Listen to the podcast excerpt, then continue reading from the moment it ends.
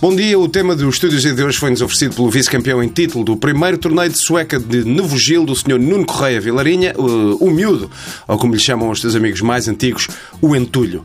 E o tema é terça-feira de carnaval. Tolerância de ponto, porquê? Eu sei lá se é os chineses, se é o cara. Calma, já lá vamos, já lá vamos. Qual é a questão aqui? Malheiro, Afigura-se-me como eh, uma manifesta falácia a atribuição execo da intitulada tolerância de ponto eh, vis-a-vis a vigente assunção do paradigma de uma insuficiente força laboral eh, como causadora do destrambelhar da situação económica eh, europeia, se não mesmo mundial. hum, só, só mesmo para, para, para, para esclarecer, portanto, uh, achas que devia ser feriado?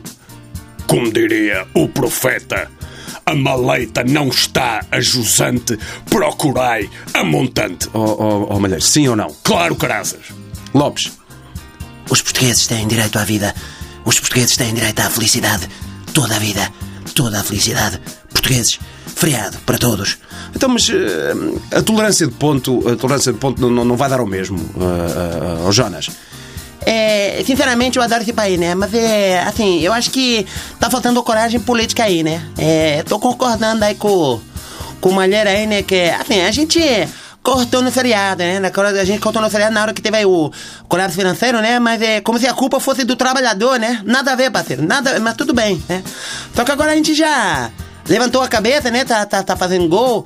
É, dá pra dar uma aliviada, pessoal? Dá pra falar aí pro pessoal da Troika é, gente tá tudo resolvido, pode ir embora pra casa, vai tudo tomar no é, tá tudo bem. A gente agora vai segurar a barra é, bonitinho, se Deus quiser, né?